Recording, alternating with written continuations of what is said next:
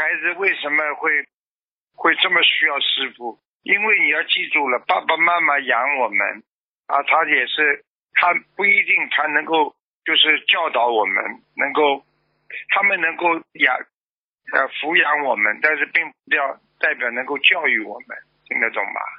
明白吗？不一样的呀。听得很多人懂。离开了父母亲之后，就没人管的孩子了。单位里嘛被人家挤了，婚姻嘛被人家欺了，对不对？做人嘛被人家压了。